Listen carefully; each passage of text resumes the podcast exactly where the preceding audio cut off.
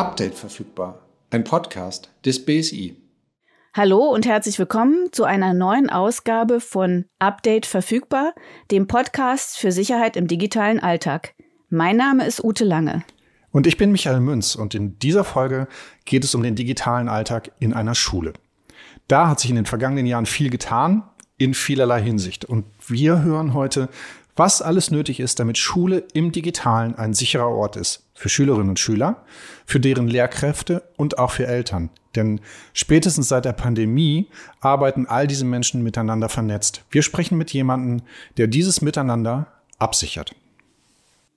Ja, aber bevor wir das tun, haben wir noch so ein paar andere Themen ähm, aus dem Bereich Sicherheit im digitalen Alltag, über die ich mit dir nochmal sprechen wollte, Michael. Mir sind so ein paar Schlagzeilen aufgefallen in den zurückliegenden Wochen, die mich erstmal stutzig gemacht haben, weil sie so ein bisschen widersprüchlich klangen. Mhm. Da war zum einen Deutschland schon wieder sicherer und viele denken das Gegenteil. Und eine andere Überschrift lautete, Zahl der Straftaten sinkt, Angst steigt. Ja, da wäre ich auch hängen geblieben. Das sind Widersprüche, über die muss man, glaube ich, mal reden. Ja, und ich habe dann erstmal drüber gelesen. Und zwar ging es äh, bei diesen Überschriften um die kürzlich vorgestellte polizeiliche Kriminalstatistik für das Jahr 2021. Das Bundeskriminalamt gibt die jedes Jahr heraus. Und ähm, die zeigte das eine, nämlich, dass bei fast allen Arten von Delikten die Anzahl der Straftaten seit Jahren zurückgeht mhm. und der Anteil der Aufklärung nach oben. Allerdings, wenn man Menschen dazu befragt, wie Sie das so sehen, da gibt es auch Umfragen, dann geht eine Mehrheit von zwei Dritteln davon aus, dass die Kriminalität in Deutschland in den letzten fünf Jahren stark bis sehr stark zugenommen hat. Das erklärt diese zwei Botschaften in den Überschriften. Und dann habe ich mal tiefer reingeguckt, weil ich, ne, wie kommen die zwei Drittel dazu zu denken, dass es schlimmer wird, obwohl es eigentlich besser wird? Mal ein paar Zahlen aus der Statistik. Diebstahl runter um 12 Prozent im Vergleich zum Vorjahr. Also die Leute machen tatsächlich ihre Türen zu, damit da keiner eindringen kann. Ähm, oder es scheint sich nicht mehr so zu lohnen. Andere Frage. Einbrüche in Wohnungen. Genau dieser Fall, knapp 30 Prozent runter. Und die Aufklärungsquote war mit 60 Prozent noch nie so hoch wie zuvor. Und bei Morden, Diebstahl, so ganz schwere Delikte, ja. ähm, ist sogar die Aufklärungsquote bei 90 Prozent. Die gute Botschaft. Okay. Ähm, erstmal gut. Und wie sieht es denn mit, mit digitalen Kriminaldelikten aus? Ähm, wenn in all diesen ja, eher analogen Feldern Straftaten zurückgehen, wie sieht es im digitalen aus? Ja, da eben leider nicht so gut. Also das ist der Bereich, in dem es stark nach oben geht. Ach. Im letzten Jahr waren fast 150.000 Fälle gemeldet worden. Also bei dieser Statistik geht es auch nur um die Delikte, die tatsächlich bei der Polizei landen ne, und in die Kriminalstatistik eingehen können. Da gibt es sicherlich eine hohe Dunkelziffer. Aber bei Cybercrime, über die wir hier ja auch häufig äh, sprechen, gab es ein Plus von 12 Prozent. Also nicht gerade wenig in einem Jahr. Und was ich noch fast bemerkenswerter fand, ist die Schätzung, welcher Schaden dadurch ausgelöst wird. Und zwar gibt es da vom Branchenverband Bitkom eine Zahl, die beläuft sich auf 220 Milliarden Euro, die diese 150.000 Fälle verursacht haben sollen. Das ist meine Summe. Finde ich ziemlich viel, ja. Total. Das heißt Aber also, was, ja, genau. Ja. Schlussfolgerung wollte ich dich gerade fragen. Ja, das ist nicht meine Schlussfolgerung, sondern die des Chefes vom Bundeskriminalamt. Er hat es ganz gut zusammengefasst, dass die Kriminalität vom analogen Hellfeld ins digitale Dunkelfeld wandert. Okay, das heißt, die Kriminellen wandern nicht mehr von Tür zu Tür, sondern von Rechner zu Rechner. So ungefähr. Also da scheint sich ein neues Geschäftsfeld aufgetan zu haben. Das haben wir auch das ein oder andere Mal hier schon so ein bisschen beleuchtet. Hm. Immerhin auch wenn die Zahlen nach oben gehen in dem Bereich, gibt es ja auch immer noch Erfolgsmeldungen oder auch zumindest Indizien dafür, dass nicht jeder Cyberkriminelle ungeschoren davonkommt. Ich habe mal einen Fall rausgesucht, der ein bisschen vielleicht auch in die Richtung geht. Da geht es um Cyberkriminelle, die haben ein Forum betrieben, wo sie geklaute Kreditkartendaten oder auch Bankdaten zur Verfügung gestellt haben. In so einem Art, in so einer Art Abo-Modell. Also du konntest halt Mitglied dieses Forums werden und je nachdem, welches welche Art der Mitgliedschaft du hattest, hast du weniger oder eben mehr Daten bekommen. Und da waren eine halbe Million Nutzer angemeldet, die sich eben ähm, über diesen Weg Daten besorgt haben, um damit selber wieder Verbrechen im Digitalen zu begehen. Und ähm, eine halbe Million Nutzer, das finde ich schon richtig, richtig viel. Naja, vor allen Dingen, das sind ja dann auch eher individuelle Daten, die da verkauft worden sind. Also vielleicht meine Kreditkartendaten, die mal abhanden gekommen sind oder die Nummer von meinem Bankkonto. Das heißt, das äh, ist schon gut, dass da ermittelt wird und offensichtlich eben auch durchgegriffen wird. Ja, das ist also zu Raid Forums, eines der, eine der größten Plattformen für den Austausch von geklauten Daten. Immerhin dicht. Und gewesen. Mhm. Dicht und gewesen. Hoffen wir, dass es so bleibt. Was man aber feststellen muss, und das deckt sich so mit den Zahlen von dieser BKA-Statistik, dass halt immer neue Gruppen oder größere Gruppen ins Blickfeld von den äh, Cyberkriminellen geraten. Also wir hatten ja auch schon mal über Unternehmen, Verwaltung, Krankenhäuser, auch uns als Bürger, Bürgerinnen gesprochen. Was mir jetzt beim äh, Durchlesen und Vorbereiten für die Folge aufgefallen ist, dass es mittlerweile eben auch immer mehr Schulen betrifft. Ich habe dazu eine Studie gefunden und die hat in etwa so zusammengefasst, ähm, dass die Budgets für IT und Cybersicherheit in vielen Schulen sehr knapp bemessen sind und die IT-Teams, wenn sie denn vorhanden sind, äh, mit diesen begrenzten Tools und Ressourcen dafür sorgen müssen, ihre manchmal auch noch veraltete Infrastruktur zu schützen. Das ist schon mal die eine Herausforderung an vielen Schulen. Dann kommt wohl noch hinzu, dass Endnutzer, also Schüler, Schülerinnen, Lehrer, Lehrerinnen, vielleicht auch Eltern, ne, im Umfeld dieser Schule nicht immer die nötige Sensibilität für Datensicherheit haben, dass also da auch Angriffstore sich bieten. Und dann ist noch hinzugekommen, dass wir seit Beginn der Pandemie ja sehr viel Homeschooling erlebt haben und äh, dann IT-Abteilungen, sofern sie denn vorhanden und gut besetzt sind, eben auch noch damit arbeiten müssen, sicherzustellen, dass diese ganzen externen Geräte und Zugänge gut abgesichert sind, dass eben keiner von außen reinkommt. Und das alles, auch die Verlagerung des Unterrichts ins Internet, macht Schulen offensichtlich attraktiver für die Gruppe von Menschen, die ihr Geld mit dieser Art von Geschäften verdienen. Ja, da haben wir mit unserem Gast gleich eine Menge zu besprechen und ich bin mir sicher, dass er da auch viel zu sagen kann. Damit das Ganze noch mal ein bisschen konkreter wird, hier noch ein Beispiel ähm, aus den vergangenen Wochen. Da gab es eine berufsbildende Schule in Goslar, die hieß Bassgeige das wollte ich auf jeden Fall mal erwähnen, wie die heißt. Also diese Schule ist gehackt worden und Kriminelle haben dort die Schülerdatenverwaltung und den E-Mail-Verkehr lahmgelegt. Das betrifft jetzt, und das ist auch nochmal so ein Punkt, den ich ja auch herausstellen wollte und am Anfang erwähnt hatte, nicht nur Daten von Schülerinnen und Schülern, sondern auch von deren Eltern, die dort auch hinterlegt sind. Also man merkt, es geht wirklich um einen großen Teil der Gesellschaft, der auch auf diesem Wege jetzt betroffen sein kann. Und die Kriminellen wollten für die Freigabe der Daten 165.000 Euro haben. Also ein Geschäftsmodell, was wir schon an anderer Stelle gesehen haben, jetzt auf Schülerinnen und Schüler, auf Eltern, auf Schule als solche übertragen. Ja, das ist äh, sicherlich ein Fall, der die Polizei noch ein bisschen beschäftigen wird, wie wir lesen konnten. Ich habe aber einen anderen Fall gefunden, wo die Ursache ähnlich zu sein scheint, aber das Ergebnis vielleicht ein bisschen erfreulicher ist. Und ich bin mir ziemlich sicher, der Fall wird dir sehr gut gefallen. Ich bin gespannt. Ähm, da haben nämlich, ja, ja, da haben Schüler und Schülerinnen in einem Schuldistrikt im US-Staat Illinois von sich aus einen Sicherheitstest im Schulnetz gemacht und haben dabei Lücken entdeckt, die sie dann für Folgendes ausgenutzt haben. Die haben sich dann nämlich überlegt, dass sie einen Song von Rick Astley, rate welchen? Ich hätte Never Gonna Give You Up genommen. Genau, bingo. Die haben diesen Song auf allen Geräten in diesen Schulen im Distrikt ausgespielt. Also auf Bildschirmen, Smartboards, Anzeigetafeln. Du kamst also in die Schule und warst überall von Rick Astley und diesem Song umgeben.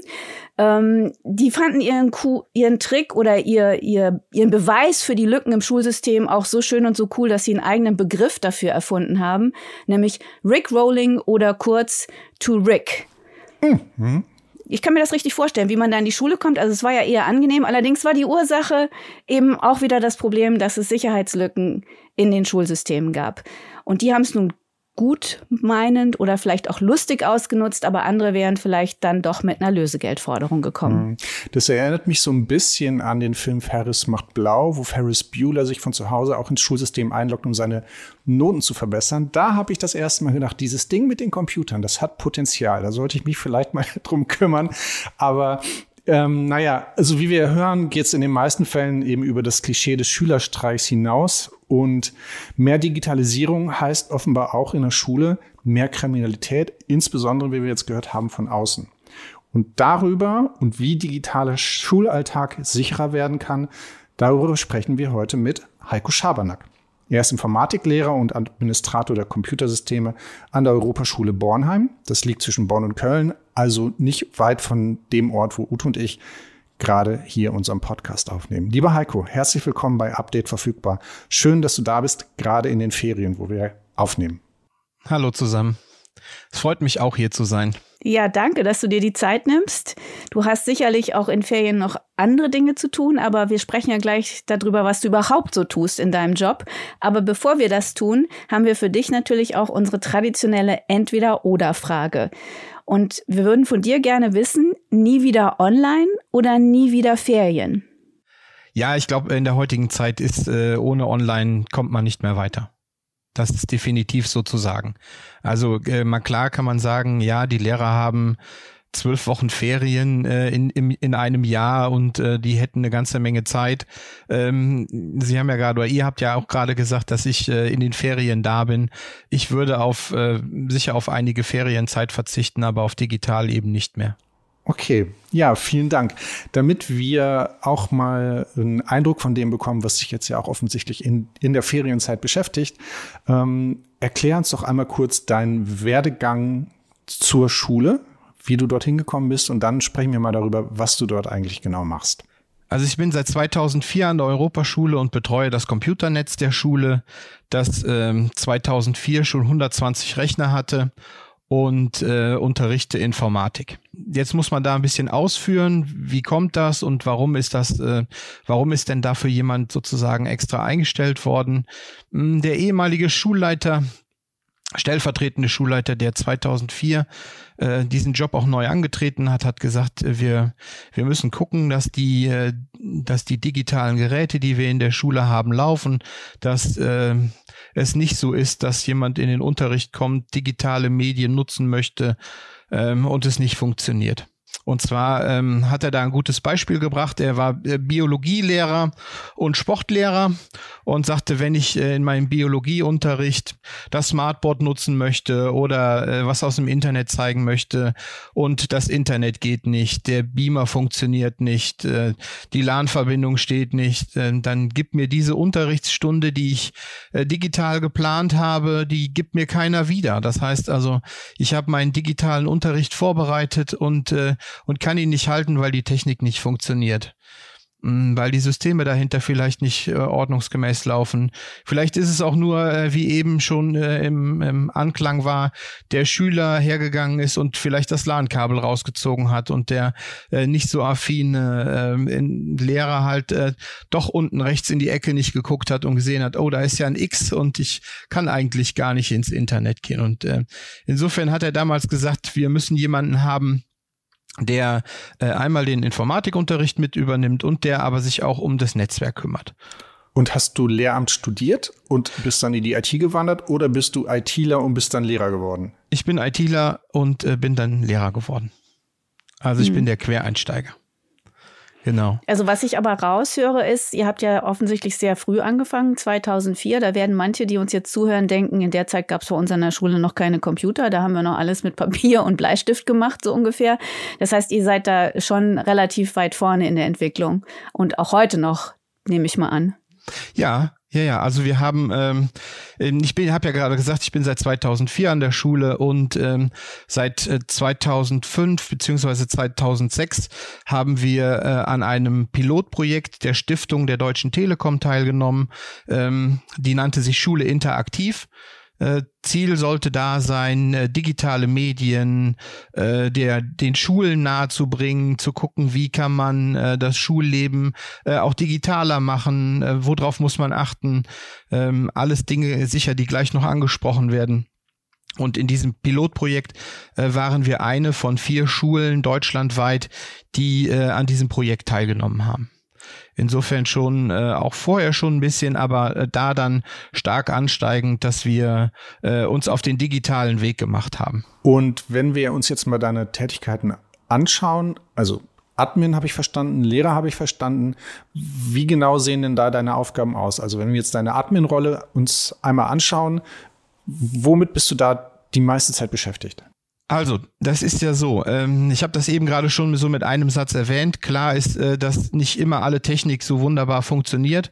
Insofern ist es auch manchmal die äh, Turnschuh-Administration, dass man durch die Schule läuft und guckt, äh, welches HDMI-Kabel ist gerade ausgesteckt, äh, welche, welche LAN-Dose funktioniert nicht mehr.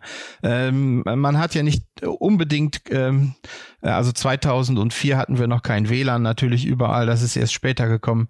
Aber so ähm, hat sich das halt aufgebaut und insofern äh, hat man so eine Administrationssache, dass man für kleine Fehler sozusagen durch die Gegend läuft, die dann auch behebbar sind auch da sind wir gerade auf dem Weg, sozusagen das so ein bisschen auch mit in Schülerhand zu geben, dass wir so Klassenadministratoren beziehungsweise wir nennen die mittlerweile Medienscouts, die in den Klassen sind, äh, dafür so ein bisschen mit äh, mit äh, anlernen und sagen wir, ihr, ihr, könnt uns helfen, damit wir euch besseren Unterricht und äh, lauffähigen Unterricht dann sozusagen digital zeigen können. Und ist das sowas wie, wie früher ich, der ich das Klassenbuch betreut habe und dann von Raum zu Raum getragen habe? Ist das was, wo man sich freiwillig meldet oder sucht ihr Schülerinnen oder Schüler aus, von denen ihr glaubt, die haben digitales Potenzial? Wie werde ich so ein Medienscout? Das klingt super, hätte ich total gerne gemacht, glaube ich. Mhm. Also die, die Medienscouts, die gibt's in der acht und in der neun äh, die, äh, bei denen ist es so, dass die, dass die sich eigentlich freiwillig finden.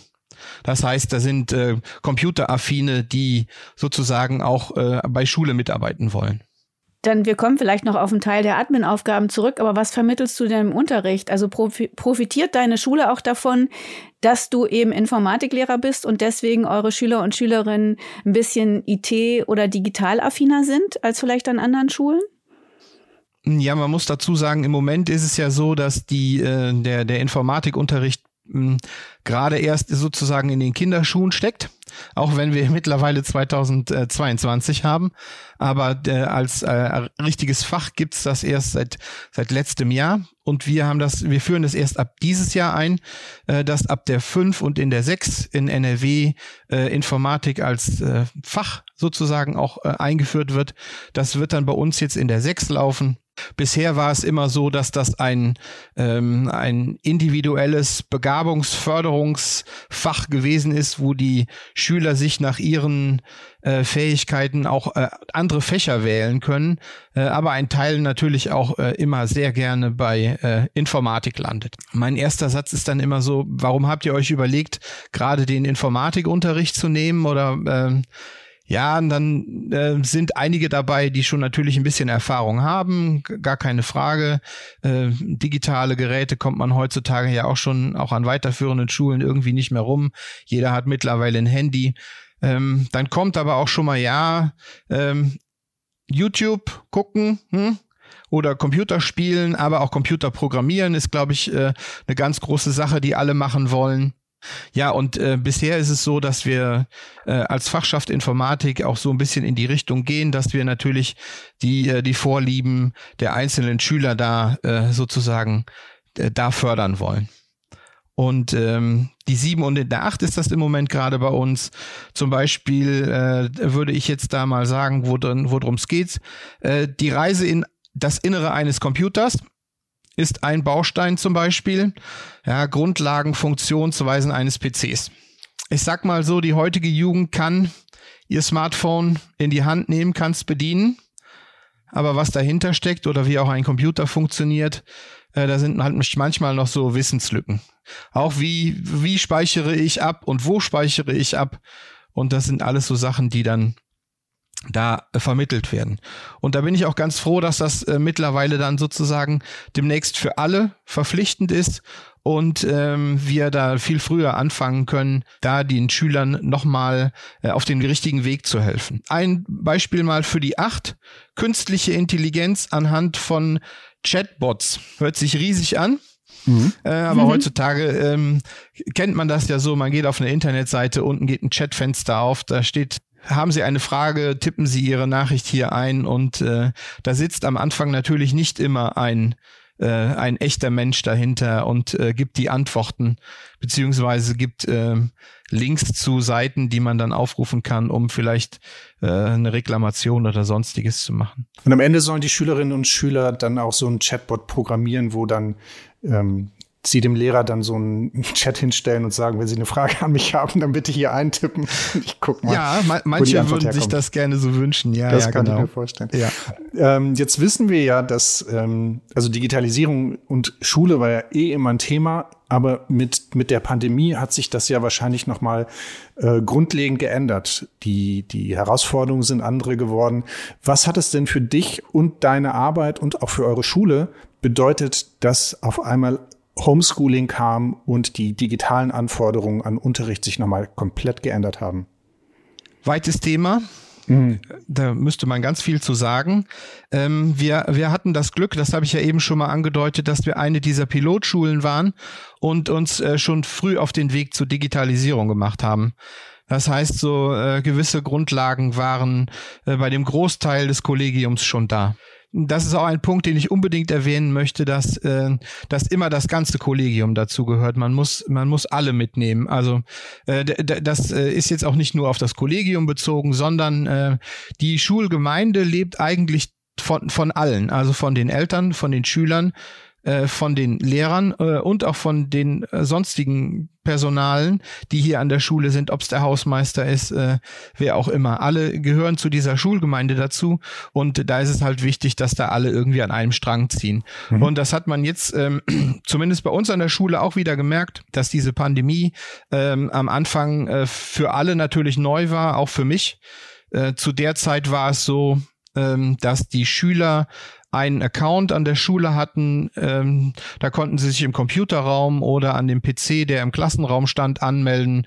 Jeder hatte da zwar schon seine Zugangsdaten, aber E-Mail-Verkehr gab es einfach noch nicht. Dann war irgendwie klar, dieser Freitag der 13. Ähm, man, man will es ja nicht äh, dunkler malen, als es nur war, aber es war ein Freitag der 13., wo wir gesagt bekommen haben, ab Montag sind die Schulen zu, wir müssen uns was überlegen. Und dann haben wir als Schule gesagt, okay, wir müssen was machen.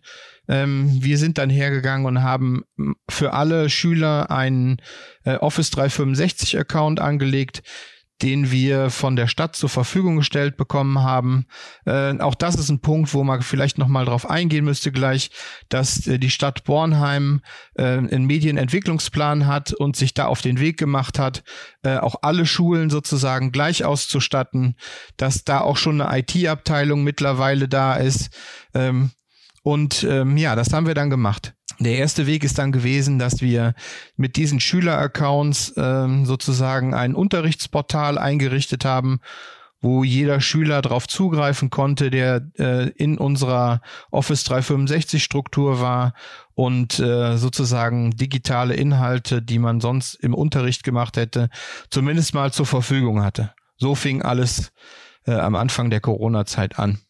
Kann ich mal kurz die Dimension erfragen? Also wie viele Schüler und Schülerinnen habt ihr an der äh, Europaschule und wie groß ist der, das Lehrer, Lehrerinnenkollegium, damit wir einfach mal eine Vorstellung kriegen, was heißt das? Ich musste da E-Mail-Adressen einrichten. Waren das 20 oder 2000? Nein, 1500 Schüler haben wir knapp äh, und 150 Lehrer. Und wie lange hast du dafür gebraucht? Also das ist, ähm, man kann das jetzt nicht unbedingt unbedingt in Zeiten äh, messen, weil äh, im Prinzip hat man 1500 Schüler, wenn die Datenbasis da ist, die ist aufgrund der äh, der Schulverwaltungssoftware ist die da und dann kann man theoretisch äh, 1500 Schüler Accounts in einer Stunde anlegen.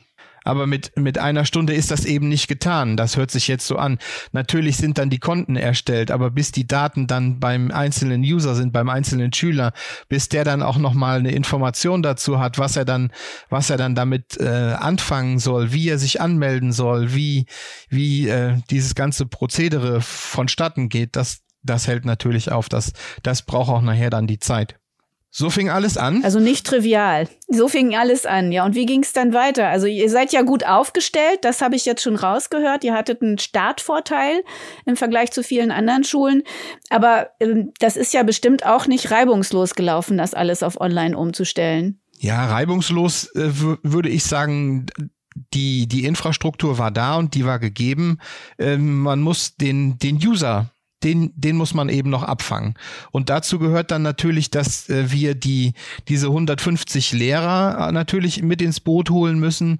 Und das, das haben wir aber schon äh, mit diesem Projekt Schule interaktiv gehabt, dass wir immer das ganze Kollegium auch schon fortgebildet haben.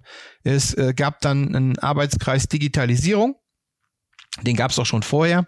Äh, der hat sich dann sozusagen äh, bereit erklärt, ähm, nochmal Mini- und kleine Fortbildungen in kleineren Gruppen zu machen, damit auch die Lehrer, die vielleicht bisher mal nur eine E-Mail geschrieben haben oder dieses Medium einfach nicht so oft genutzt haben, weil es auch vielleicht gar nicht unbedingt äh, passt, ähm, im Unterricht äh, das aber noch nie genutzt haben. Und dafür gab es den Arbeitskreis Digitalisierung, die gesagt haben, wir äh, bieten für alle, äh, um alle mitzunehmen, äh, kleine Fortbildungen an, die dann äh, den Lehrern weitergeholfen haben.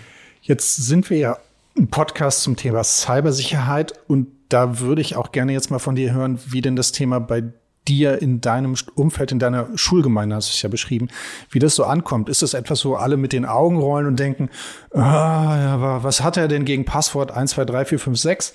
Ähm, wie, wie offen sind die denn für die vielen Hinweise, die man ja auch geben muss für vernetztes Arbeiten?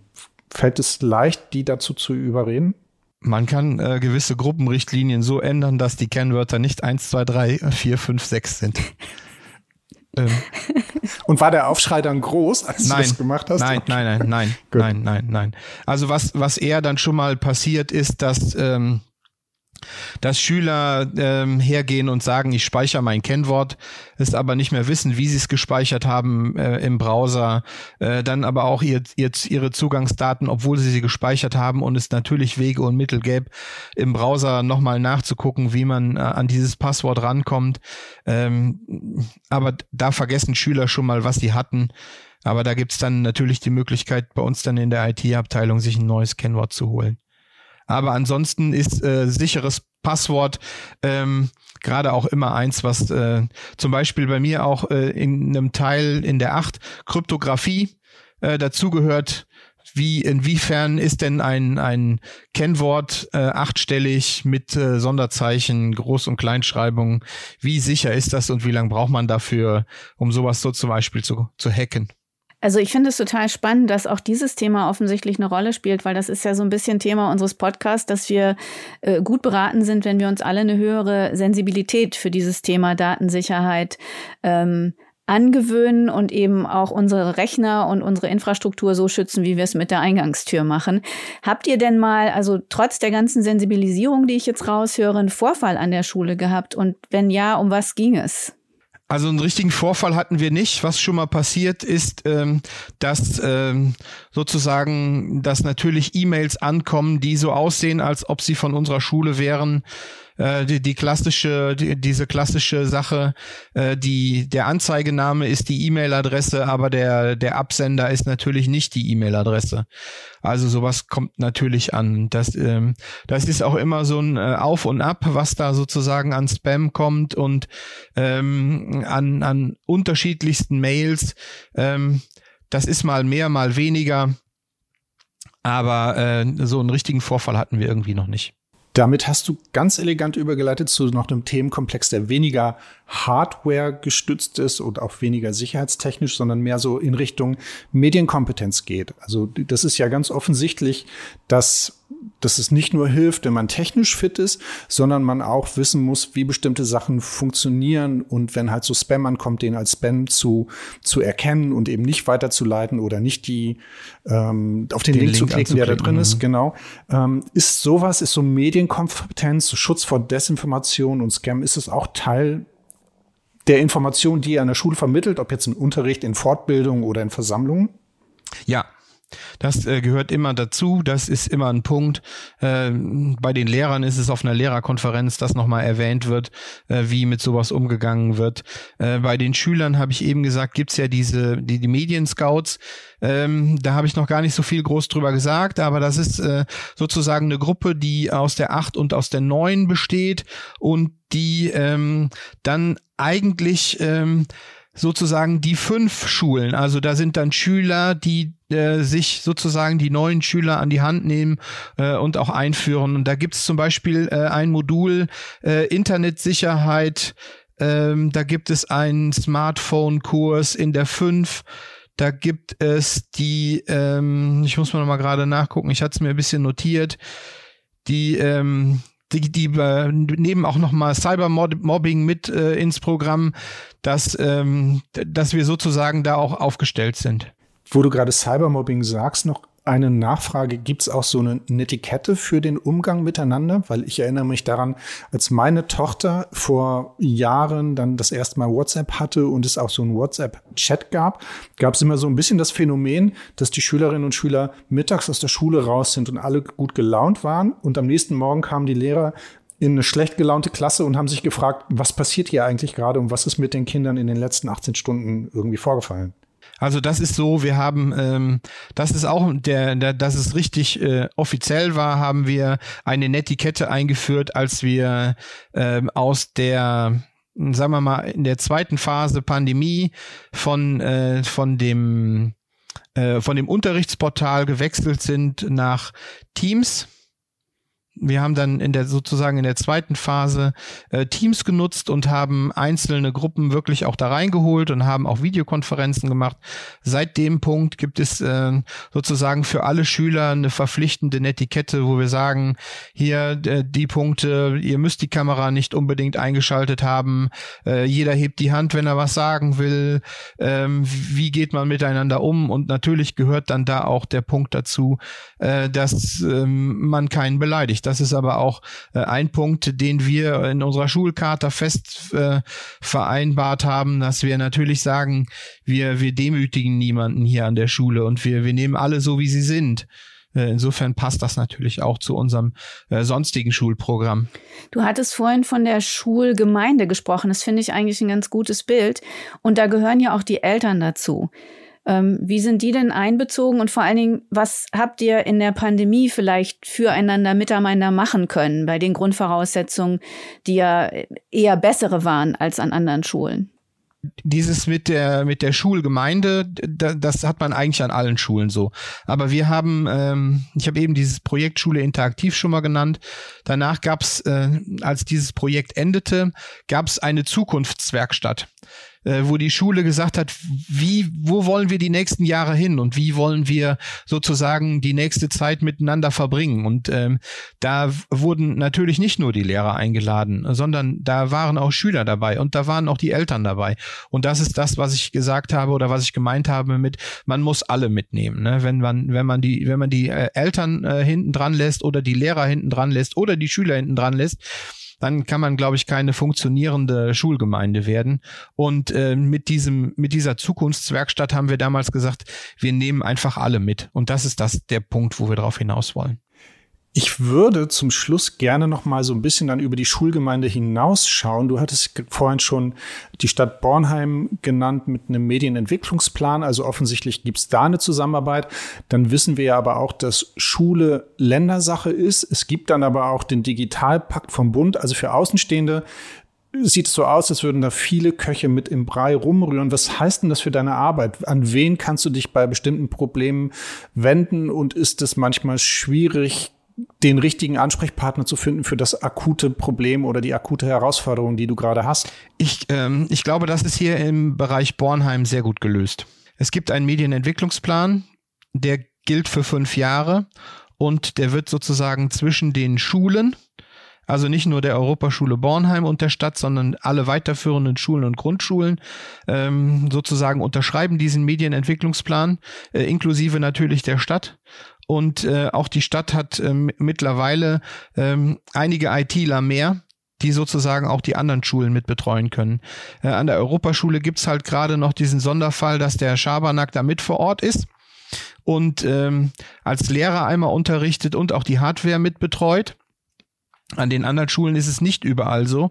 Äh, da hat aber die Stadt Bornheim, wie gesagt, mittlerweile äh, was getan. In dem ersten Medienentwicklungsplan waren es, glaube ich, zwei oder drei äh, Techniker, die vor Ort waren, aber die hatten halt auch dann, ähm, sagen wir mal, wenn man die Europaschule äh, außen vor lässt, äh, doch noch eine ganze Menge andere Schulen, die die sozusagen mitbetreut haben.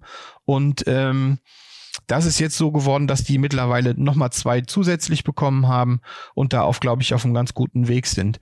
Ähm, und da auch wiederum ähm, ist der Punkt, den ich gerne immer anspreche, dass wir alle zusammenarbeiten müssen.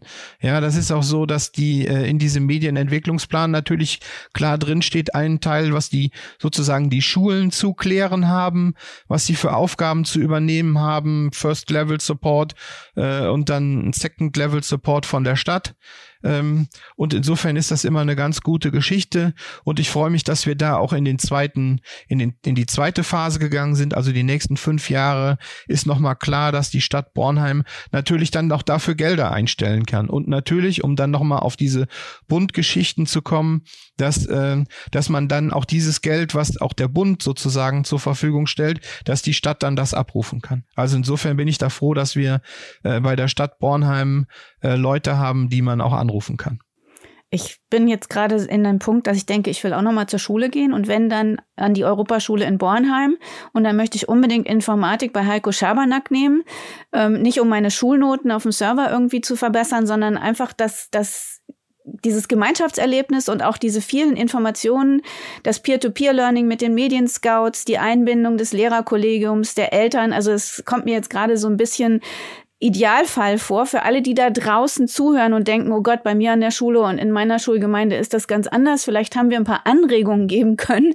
Äh, ich finde, Heiko, du hast das super plastisch, äh, informativ, kurz und knackig erklärt und ich bin jetzt über das Schulalter hinaus, aber ich habe echt wieder Bock auf Schule und das ist in den letzten zwei Jahren in der Pandemie nicht immer so gewesen, wenn ich Schlagzeilen gehört habe oder mit Menschen gesprochen haben, die das Erlebnis haben. Ich weiß nicht, wie es dir geht, Michael, aber ich würde jetzt gerne Ferris Bueller macht blau vielleicht doch noch mal erleben, aber eben mit ein bisschen mehr IT-Kompetenz als damals. Ich komme ja aus dem Schulalter nie raus, weil ich ja Lehramt Deutsch und Englisch studiert habe und mir jederzeit überlegen könnte, nochmal an die Schule zu gehen. Ich wüsste jetzt auch schon an welche. Also das ist auf äh, jeden Fall schon Deutsch ist übrigens gutes Fach, ja. Ich glaube, Deutschlehrer werden auch noch gesucht. Also insofern ähm, okay, besteht ich, da ich rufe dich nachher nochmal an, Heiko. Ich rufe dich nachher nochmal an. Ey, mach ihn mir hier nicht abspenstig als Co-Moderator, ja. Wir machen das hier auch ganz gerne. Ja, aber vielen Dank. Das war ein super toller Einblick in den Schulalltag. Und du merkst schon, also Ute und ich, wir sind wirklich ähm, total begeistert von dem, was ihr da macht und hoffen auch, dass das jetzt so ein bisschen so, so, eine, so eine Blaupause sein kann für andere Lehrerinnen und Lehrer oder Eltern, die uns jetzt gerade zuhören und denken, an meiner Schule müsste noch ein bisschen was passieren.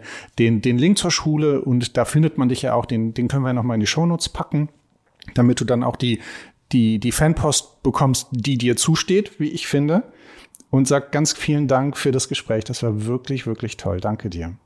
Danke, es hat mich auch sehr gefreut. Ja, vor allen Dingen, weil du tatsächlich auch deine Ferienzeit ne, für diese Aufnahme mit uns verbracht hast. Ähm, du hättest ja vielleicht auch noch andere Dinge tun können. Von daher auch von mir nochmal ganz herzlichen Dank. Für alle da draußen, die Nachricht, dass wir im Mai auch mal ein bisschen Ferien machen, Michael und ich. Wir wollen den Frühsommer etwas genießen. Das heißt, unsere nächste Folge kommt im Juni, wie gehabt am Ende des Monats. Und wir haben uns zwei tolle Gäste eingeladen, wie ich finde. Magst du mal kurz sagen, wer kommt? Wir haben uns zwei Hacker eingeladen, weil wir haben ja schon so oft über Hacker gesprochen und denen alles Mögliche angedichtet.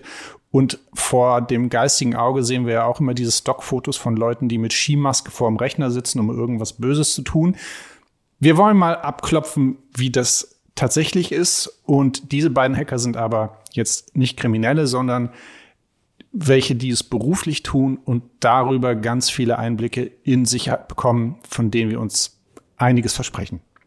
Ja, und bis das soweit ist, liked und folgt. Update verfügbar auf euren Podcast-Plattformen. So verpasst ihr keine Folge oder könnt nochmal in frühere Folgen hineinhören. Und wie immer gilt, kontaktiert uns gerne über die BSI-Kanäle auf Facebook, auf Instagram, Twitter und YouTube. Ute und ich, wir gucken da auch immer rein und freuen uns über eure Kommentare. Und wenn ihr uns direkt anschreiben wollt, dann geht es natürlich auch per E-Mail bsi at bsi.bund.de. Ja, wir freuen uns auf Post und äh, bis wir uns wiederhören oder ihr uns hört und wir unsere Gäste hier haben, wünschen wir euch weiterhin alles Gute. Gutes Wetter, viel Sonne und eine unbeschwertere Zeit. Bis zum nächsten Mal. Tschüss. Tschüss.